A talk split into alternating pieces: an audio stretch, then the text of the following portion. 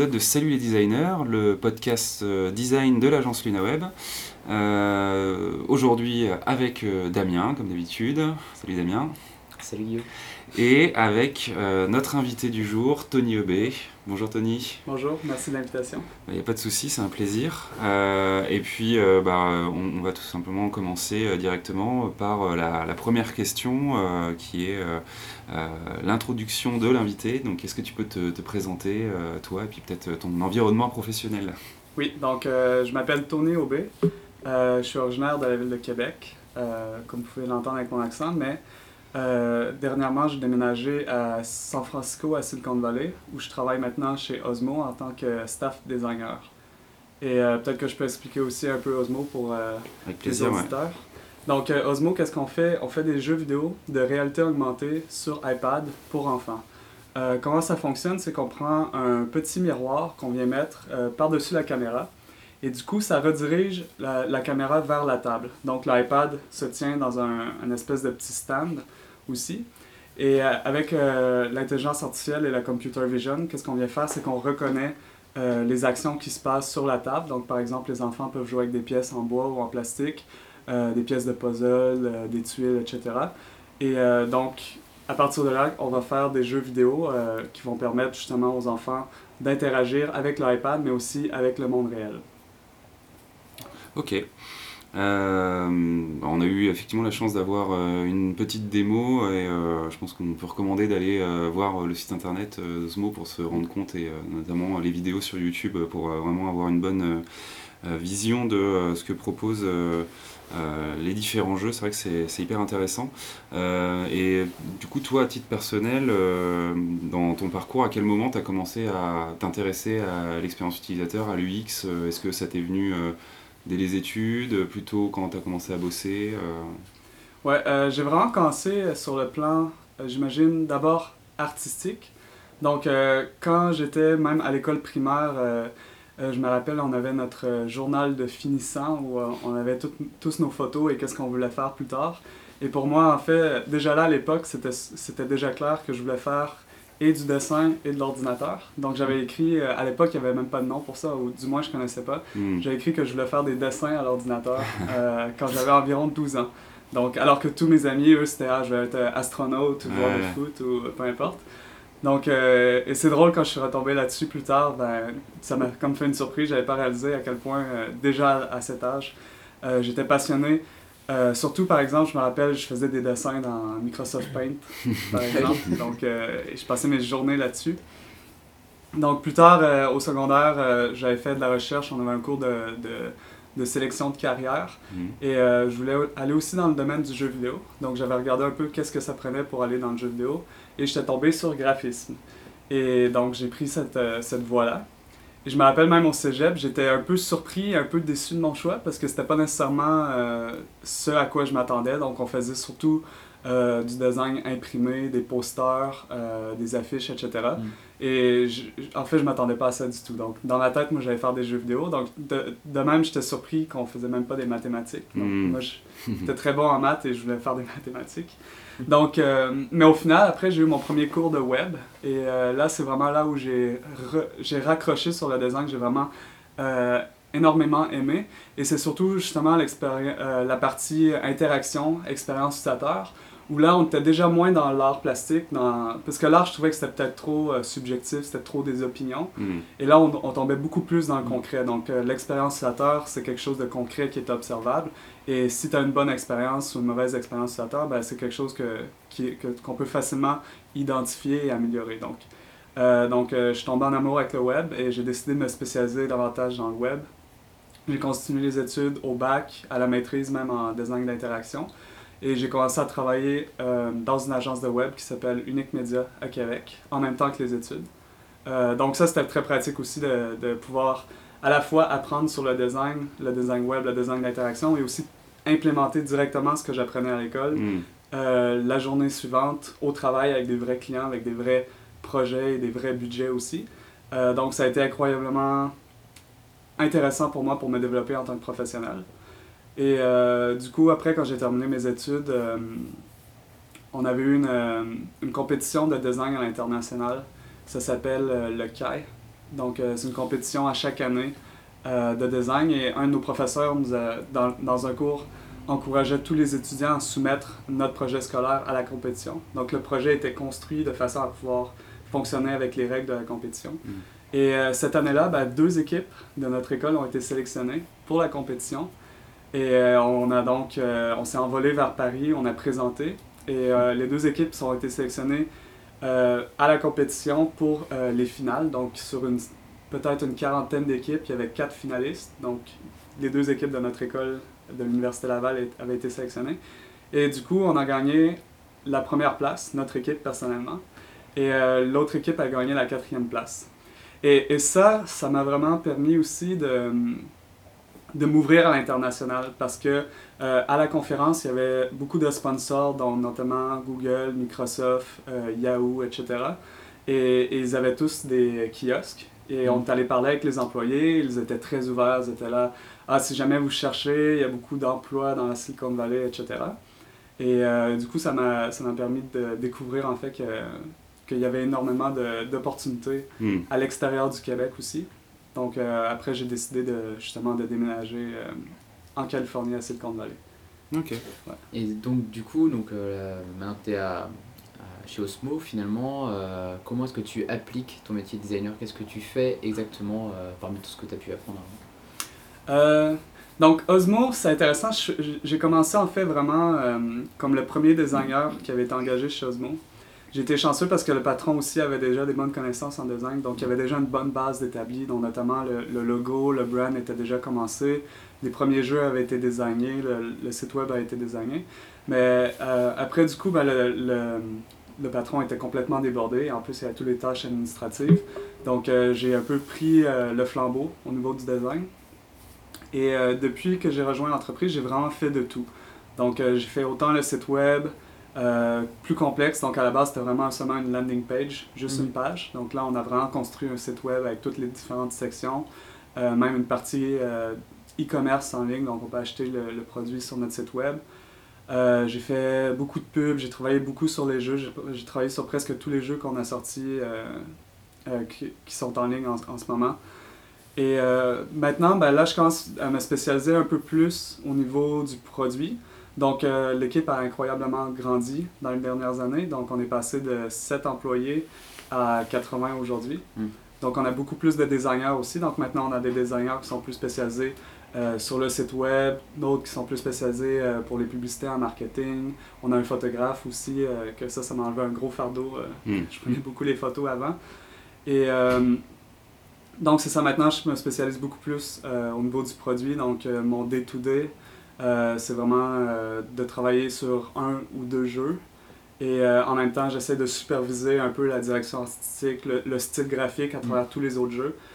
Pour être sûr que, par exemple, on a beaucoup de nouveaux designers, pour être sûr qu'ils suivent un peu le, style Osmo, si on peut dire. Et ouais, ouais, c'est pas mal ça, ouais. Et en ce qui concerne toutes les démarches UX, par exemple le test, les interviews, enfin toutes ces choses-là, est-ce qu'il y en a que vous appliquez? Euh, ouais. Et ça, c'est un truc que j'aime vraiment bien chez Osmo. Euh, on, a vraiment toutes les bonnes pratiques, euh, selon moi, de, de la, Silicon Valley. Et je trouve, au niveau du, UX, on, fait quelque chose de très spécial, selon moi. Donc, par où commencer? En fait, le UX, c'est pas seulement la tâche du designer chez Osmo. En fait, tout le monde a vraiment une conscience de l'expérience utilisateur. Et ça, ça vient, je pense, je pense carrément ça vient des patrons. Donc les patrons, c'est deux anciens de chez Google, euh, dont euh, Pramod et Jérôme. Les deux ont déjà une très très forte appréciation pour le design. Et euh, c'est ces deux-là, justement, qui avaient développé la première version du jeu, avec la première version du hardware et, tout. Et déjà là, il y avait une très très très bonne attention aux détails et attention à l'expérience utilisateur.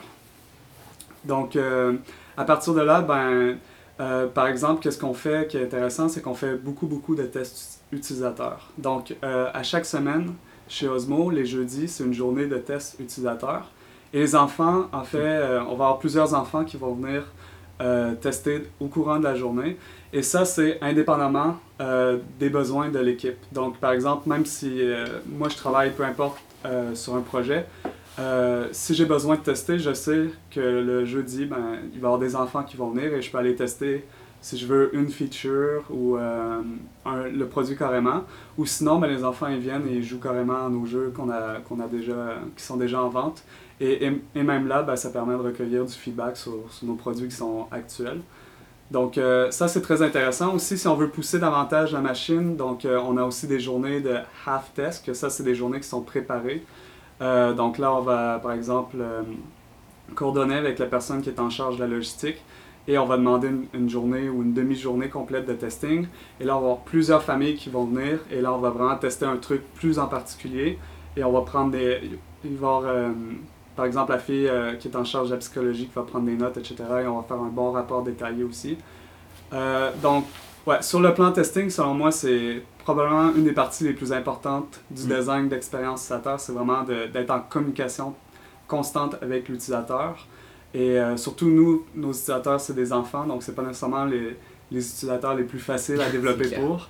Donc, mais justement, mais, mais, selon moi, en fait, être capable de designer pour des enfants, c'est une expérience incroyable parce qu'après, si tu es capable de faire un truc qui fonctionne pour des enfants de 5 ans, après, faire un truc qui fonctionne pour des adultes, mm.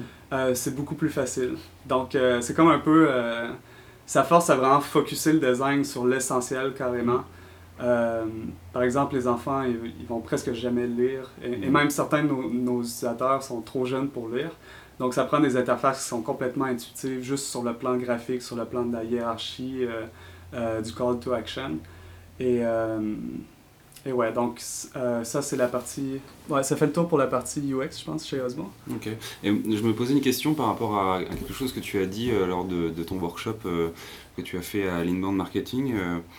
Euh, c'était par rapport au persona. Euh, quand on parle du X en France, il y a vraiment un côté très euh, fort sur le persona, parce que ça fait partie des choses qui sont assez connues et admises, on va dire, comme outils pour un petit peu voir nos utilisateurs et tout ça. Et c'est vrai que tu as dit que vous, vous étiez plutôt à voir des vraies personnes et pas à euh, cacher ces personnes derrière des fausses, euh, des fausses représentations euh, ou un agglomérat de mm. fausses représentations. Et c'est vrai que c'est un peu une pensée à, contre-courant de ce que nous, on peut apprendre en, France en tout cas. Donc pourquoi cette distinction-là? Est-ce que vous êtes rendu compte que du coup c'était plus efficace comme ça?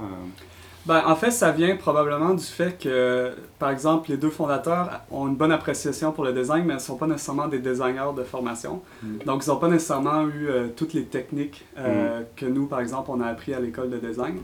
Et je me rappelle quand, je, quand moi, personnellement, j'étais à l'école, euh, mm. donc on faisait souvent des personnages, et, et, je trouvais ça utile sur le, le plan de d'avoir une idée générale à qui on essaie de s'adresser, par exemple, la tranche d'âge, le sexe, peu importe. Mais euh, par exemple, chez Osmo, ben, j'ai l'impression que si j'arrivais, je dirais à tout le monde Ok, on fait un des personnages, on va prendre, euh, on va faire un profil d'un enfant. Il serait. Ben, en fait, il dirait ben, Pourquoi, pourquoi est-ce qu'on ferait ça? Et en fait, parce que chez Osmo, les enfants, on les rencontre à chaque semaine, mm. on, on, vit pratiquement avec les enfants. Donc, du coup, euh, venir faire un personnage, ça serait comme un peu venir établir un mur entre nous et mm. notre public, en fait, avec qui on interagit déjà de façon directe. Euh, parce que par la définition de la persona, en fait, c'est euh, un peu euh, une fausse personne. En fait, c'est un amalgame mm-hmm. de différentes personnes qu'on va rencontrer en entrevue, mais c'est pas une personne réelle. Et selon moi, la meilleure façon de faire du design, c'est d'avoir vraiment l'utilisateur, carrément la vraie personne en tête. Donc, la personne qu'on connaît bien, qui a des émotions, qui a une histoire, qui a du vécu, et, et, pour moi, ben, ça fait euh, toute la différence au mm. niveau du design. Et justement, de pouvoir tester avec cette personne-là, de voir ses réactions réelles, en fait, c'est énormément euh, plus efficace euh, que de simplement avoir une espèce de, de persona avec une photo qu'on a trouvée sur un, site de stock photo, peu importe. donc, ouais. Et, et, ça, justement, je trouve que c'est intéressant de travailler chez Osmo pour ça. Parce que tout le monde a, tout le monde fait de, l'expérience utilisateur, tout le monde a une certaine euh, appréciation pour le design, mais ce pas tous des gens qui mm. ont la formation en design. Donc, c'est tous des gens qui vont amener leur propre euh, perspective, leur propre opinion euh, sur le design et, du coup, ben, ça fait qu'on a parfois des approches qui sont un peu différentes de, de ce qui se fait en pratique. Tu, tu, fais la transition un peu tout seul parce que c'était une de nos questions, justement, tu parlais des gens qui travaillent avec toi, donc qui apportent aussi leur, leur pierre à l'édifice, forcément dans l'équipe. Euh, je sais pas si d'ailleurs toi tu es pas un, peu en charge de recrutement depuis que tu es là-bas, mais euh, à ton avis, c'est quoi euh, un, bon profil de designer aujourd'hui pour travailler chez Osmo ou pour travailler même n'importe où? Ouais, donc ouais, on fait beaucoup, beaucoup de recrutement justement chez Osmo. En fait, on a grossi énormément dans, dans les dernières années. Et à Silicon Valley, c'est aussi très difficile d'engager, donc parce qu'il y a énormément de compétiteurs. On est entouré par Google, Apple, Facebook, euh, Microsoft, toutes les grosses compagnies de Silicon Valley. Donc, euh, c'est très difficile quand on, essaie de faire du recrutement et qu'on trouve quelqu'un qui a vraiment beaucoup de potentiel. Euh, après, on lui fait une offre, mais on sait déjà qu'il va y avoir une dizaine d'offres au minimum d'autres compagnies aux alentours. Selon moi, ce qui est le plus important, surtout chez Osmo, parce qu'à l'époque, on était un peu plus une start-up.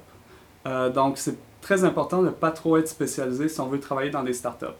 Donc, on va chercher quelqu'un qui est très, très bon, euh, mais qui est aussi très, très généraliste, qui est capable de prendre en charge différentes parties euh, du projet de design.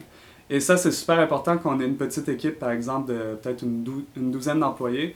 Donc, euh, par exemple, c'est très, très rare qu'on va avoir une personne qui spécialise juste en UX ou une personne qui spécialise juste en UI. et Osmo, en fait, on, grandit de plus en plus, mais on essaie de garder un peu cet esprit de start-up-là, euh, de polyvalence, de, motivation, en fait, euh, self-starter, pour utiliser un terme anglais. Donc, euh, quand on fait une entrevue, justement, un des gros trucs négatifs sur le plan du design, c'est quelqu'un qui va me dire Ah, moi, je fais juste du UX ou moi, je fais juste du UI. Selon moi, en fait, le UX et le UI, c'est les deux côtés d'une même médaille. Et il y a tellement d'influence entre l'interface utilisateur et l'expérience utilisateur euh, que de séparer cette tâche-là en deux. Euh, dans la plupart des cas, je trouve que c'est une mauvaise idée. Peut-être que ça peut se faire par exemple chez Google où ben c'est tellement gros et c'est tellement rendu spécialisé, donc on va avoir une personne qui focus juste sur euh, le UI des icônes pour que ça soit pixel, pixel perfect sur des centaines et des centaines de devices. Mm-hmm. Donc peut-être que là, on peut aller chercher plus de spécialités. Euh, mais dans une compagnie, une start-up ou une compagnie d'une centaine mm. d'employés, je trouve que c'est extrêmement important d'être super polyvalent. Et euh, donc, par exemple, chez nous, euh, tous les designers font le UX, le UI, et même ils ont d'autres capacités. Donc, on a des designers qui vont faire plus de l'animation aussi, qui vont faire plus de l'illustration des personnages, etc. Et on a d'autres personnes, donc, par exemple, qui vont faire de la photographie, qui vont faire du vidéo aussi. Euh, et en même temps, je trouve que c'est c'est super intéressant en tant que designer d'être capable de faire plus que juste de l'interface. Euh, parce que d'un, le, le, travail est moins monotone. Et, de deux, euh, justement, d'apprendre ces autres, ces autres parties de, de, la création, en fait, ça vient influencer le design et ça, ça vient rajouter à, nos connaissances en design. Donc, peut-être même pour donner un exemple, quand j'ai rejoint Osmo, en fait, j'avais fait des cours de photographie à l'école auparavant et je détestais complètement. Euh, donc, euh, c'était un de mes pires cours. Ça, avait complètement détruit ma moyenne. Donc, euh, j'avais des super, super, bonnes notes à l'école dans tous les domaines. Et là, dans le cours de photo, j'avais peut-être un 60 ou un 70, alors que tout le monde avait presque des 100%. Mm. Et ça avait complètement détruit ma moyenne. Et donc, je voulais plus jamais faire de photos. Et au final, quand j'ai rejoint Osmo, ben, mon patron m'avait demandé ce que t'aimes la photo. J'ai dit, ouais, pas vraiment. Euh, et là, il m'a dit ben, on n'a pas le choix d'en faire parce que ça va prendre des photos pour le site web, ça va, falloir faire des photos pour, euh, par exemple, euh, notre lancement de produit qu'on veut donner à la presse, etc. Et mon patron, qui est un peu un génie, qui fait vraiment de tout, à la base, c'est un ingénieur, mais qui a fait aussi tout le branding d'Osmo et il se connaissait aussi très bien en photographie. Donc, on a acheté tout un, un, kit de photographie avec des lumières pour le studio, une caméra, plusieurs lens, etc. Et du coup, on s'est mis à la photographie. Et du coup, ben, je trouve que je me suis énormément amélioré en tant que photographe. Et, maintenant, j'ai une très, très grande appréciation pour, pour la photographie. Et euh, souvent, quand on va lancer un nouveau produit, ben, je vais faire euh, une partie de la photo, euh, justement, qu'on va mettre sur le site, qu'on va envoyer à la presse, etc. Est-ce que ça t'a permis de t'y confronter différemment aussi, peut-être que peut-être que la méthode à l'école te, te convenait pas, tout simplement? Ouais, ben c'est juste que j'imagine à l'école c'était peut-être too much, euh, que ben, moi, je voulais vraiment focuser sur le web quand j'étais à l'école. Donc, je voyais pas trop l'intérêt de faire la photographie. Mm. Mais, mais une fois que, que, que je travaille chez Osmo, par exemple, et que là, ben, c'est la nécessité. Donc, euh, c'est soit on le fait ou soit on n'aura pas de photos pour notre produit. Donc, euh, la nécessité mène à, à bien des choses. Et, et donc, le fait d'être obligé de le faire, ben, on- aussi, je veux bien faire. Je veux pas faire la photo euh, mal faite. Donc, ça force à développer. Et, et du coup, ben, ben ouais, ben, c'est de la création. euh, Et Mm. c'est c'est super amusant, en fait, de faire la photo. Donc, euh, Finalement. Ouais. Euh, tu disais tout à l'heure euh, que du coup, c'était pas forcément évident à Silicon Valley de recruter des gens. Mhm. donc j'imagine que quand vous, avez ré- pardon, quand vous arrivez à recruter des bons profils, vous faites en sorte de les garder. Et qui dit les garder dit bah, qu'il faut qu'ils continuent à prendre du plaisir à l'entreprise, à s'améliorer, etc. Et au niveau de justement l'amélioration des, des, des collègues, etc., comment est-ce que vous, comment est-ce que vous faites ça dans l'entreprise? Est-ce que vous avez des, des méthodes que vous appliquez pour que les gens continuent toujours à s'améliorer et aussi à prendre du plaisir? Euh, ouais, ça, on le fait pas vraiment suffisamment, euh, selon moi. Donc, on a essayé euh, récemment un programme de mentorat où, par exemple, les gens pouvaient choisir une, une habileté qu'ils souhaitaient développer. Et on a, après ça, les gens allaient trouver euh, quelqu'un d'autre qui avait cette habileté-là dans, dans l'équipe. Et donc, il y avait une espèce de partenariat qui était fait entre euh, un mentor et, et un apprenti, en fait. Et bah, ça a fonctionné pendant peut-être un mois. Finalement, ça n'a pas trop euh, pris parce que les gens sont trop occupés de toute façon. Mm. Euh, donc, ouais, ça, c'est une question sur laquelle euh, on se penche en ce moment chez Osmo, justement, comment permettre aux gens de se développer. Je trouve que naturellement, l'environnement de Osmo force et permet le développement, de par mon exemple avec la photographie. Euh, et il y a beaucoup, beaucoup d'autres exemples comme ça, euh, de juste... euh, j'a- J'aime bien, en fait, le fait que l'équipe, les patrons, ils mettent beaucoup, beaucoup de confiance dans les employés et ils n'ont pas peur de prendre des risques et de, de faire faire des nouvelles, des, des nouvelles choses aux, aux- aux- aux employés, justement. Donc, on va prendre des risques, on va dire, bon, ben, travaille là-dessus, je sais que tu n'as jamais fait ça auparavant, mais c'est pas grave si ça plante, on va se reprendre.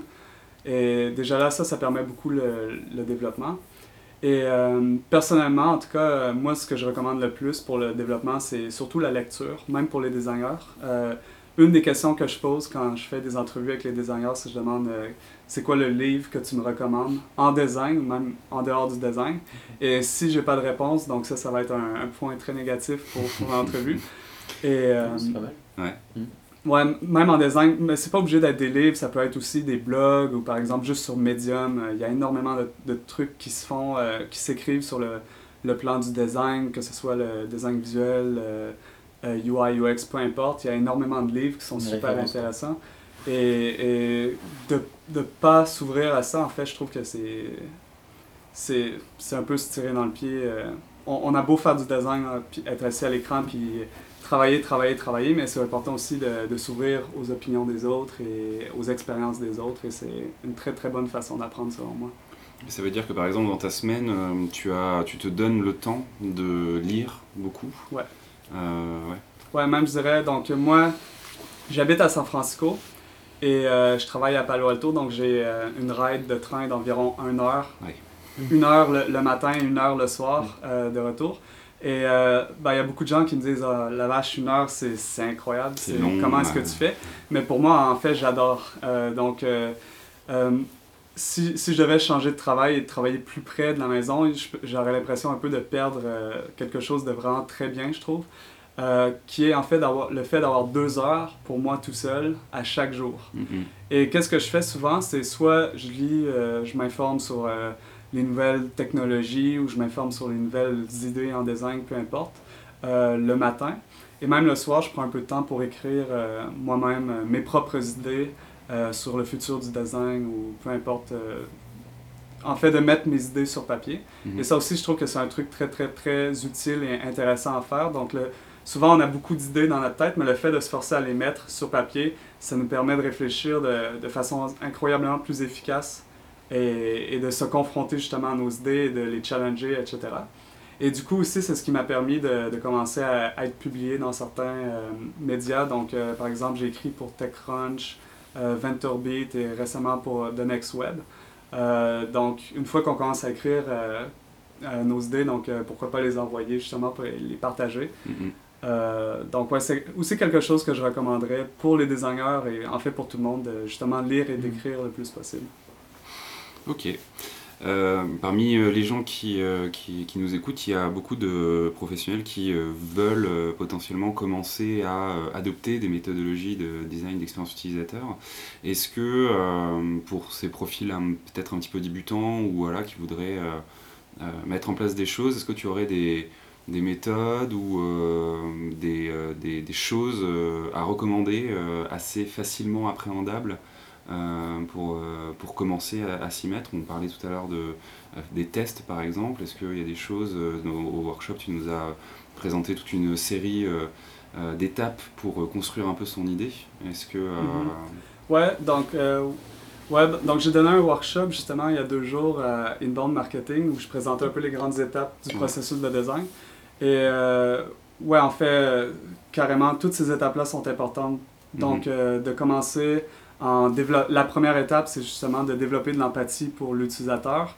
Et, ça, c'est probablement une des étapes les plus importantes. Donc, de rencontrer l'utilisateur, de discuter avec. Euh, c'est aussi très, très, très important, selon moi, de bien décider le problème sur lequel on veut travailler. Donc, et ça, ça c'est quelque chose que j'ai appris à l'école. En fait, je me rappelle à l'école, on avait beaucoup, beaucoup de projets euh, étudiants. Et les projets étaient souvent d'une durée d'environ un mois. Et les gens, souvent, la première semaine, les gens se lançaient dans leur idée et travaillaient très, très, très, très fort tout, tout le, long du mois pour euh, justement arriver à un résultat. Et moi, plutôt, qu'est-ce que je faisais, c'est que je prenais la première semaine, voire même la deuxième semaine, à juste réfléchir à l'idée sur laquelle je veux travailler. Et souvent même, j'avais peut-être trois idées en parallèle que je travaillais les hmm. trois en même temps. Euh, et du coup, en fait, euh, sur le moment, c'est incroyablement difficile de, choisir l'idée. Mais après avoir travaillé peut-être deux semaines à réfléchir et tu choisis une idée, et là j'avais seulement peut-être que deux semaines pour terminer mon projet, donc c'était le gros rush.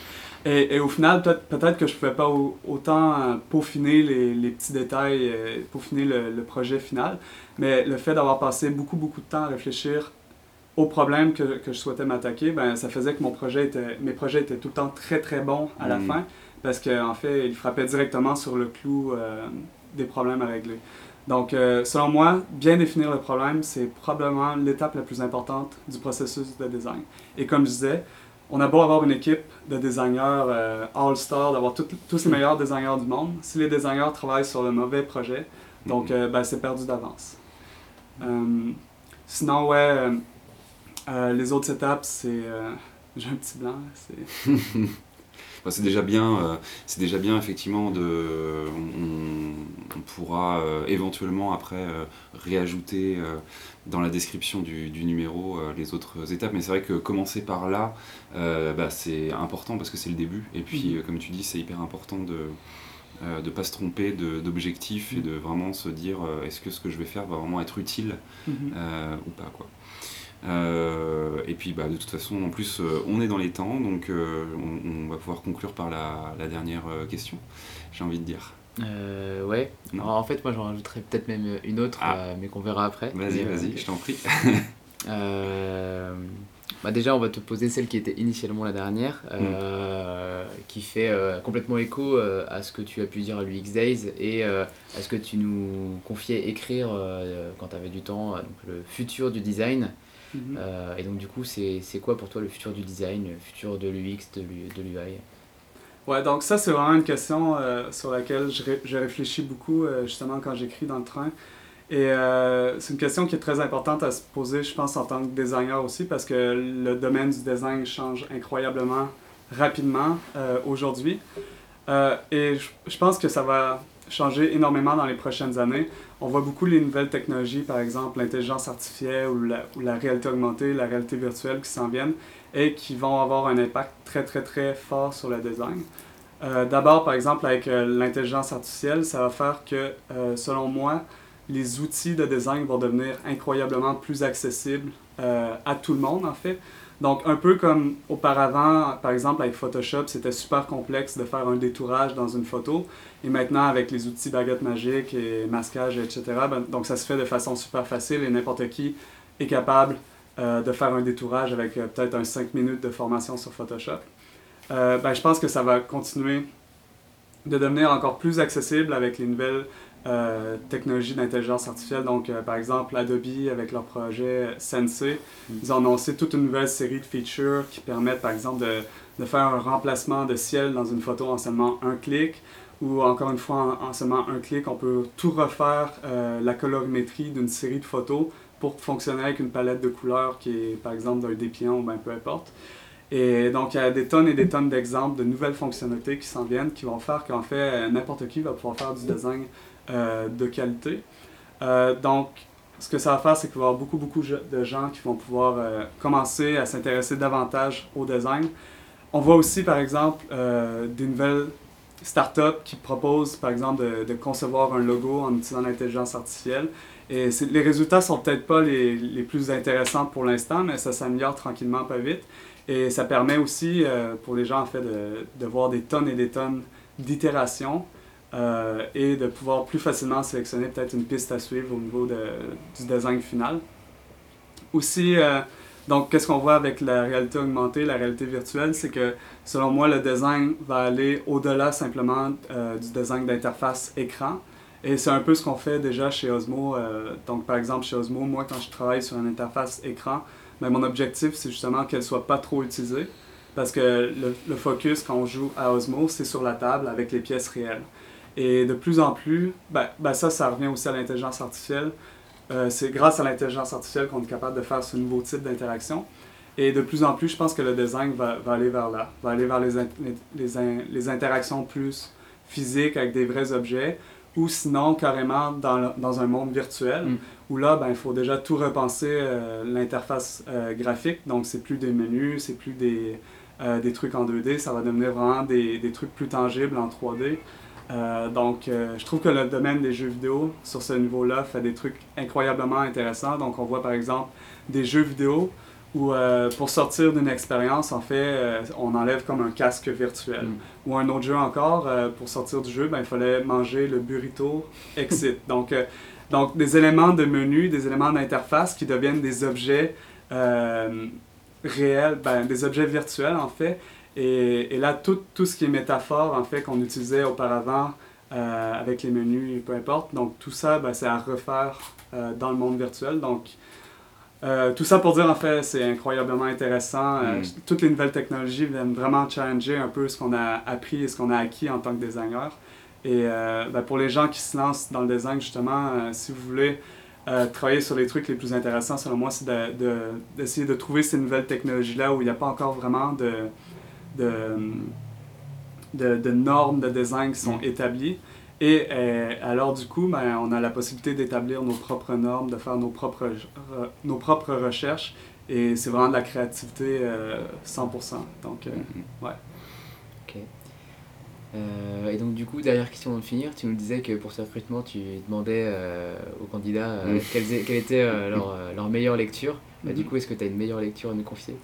Ah ouais, j'en ai plusieurs. Euh, donc, euh, les, les principales, selon moi, surtout pour ceux qui se lancent en design, c'est très, très, très important de lire Don, Don Norman, Oui. Mm. euh, The Psychology of Everyday... Design Things, of Everyday Things, un truc Ouais, du genre. ouais, ouais. En tout cas, en fait, tous ces livres sont incroyables. Euh, il y a aussi euh, The Design of Future Things, qui est super, super intéressant. Je recommande aussi, euh, donc j'ai pas le nom des auteurs euh, 100% en tête, mais il y a un livre, ça s'appelle euh, 100 Things Designers Need to Know About People. Mm. Et ça, Mm. c'est un petit livre de peut-être une centaine de pages, ça se lit en une heure ou deux. Et c'est en fait tous les euh, principes psychologiques qui sont très, très, très importants d'internaliser en tant que, que designer. Et le fait de bien comprendre justement la psychologie humaine, je trouve que c'est un truc super important en design Mm. d'expérience utilisateur. Donc ça, ça sera un autre livre. Et je pourrais continuer toute la journée. Euh, J'aime beaucoup les livres de Jason Fried euh, et de, l'équipe de Basecamp. Donc ils ont fait Rework, Remote, etc. Mm. Donc eux, ils ont vraiment une, une opinion très, très tranchée de la façon dont on construit euh, des produits technologiques et dans la façon dont on travaille en équipe. Et je trouve que c'est vraiment des livres qui sont excellents, que tout le monde devrait, devrait lire. Et ouais, surtout aussi sur Medium, il y a incroyablement de, de gens super talentueux qui ont des opinions super intéressantes. Donc il y a énormément d'articles de design qu'on pourra trouver sur, euh, sur Medium. Et ouais, là je vais m'arrêter parce que sinon je vais continuer vraiment. C'est déjà la pas journée. mal. Ouais, On- on mettra fait les liens. un petit moment. Euh, Ok. Et ben, écoute, a priori, c'est tout. Ouais. Pour nous, c'est déjà pas mal. euh, et puis, bah, en tout cas, merci euh, d'avoir- de nous avoir accordé un peu, de, un peu de temps pour répondre à ces questions. C'était assez intéressant et Mhm. ça complète encore euh, l'étendue des profils qu'on a déjà pu voir dans Salut les designers. C'est encore un nouveau profil.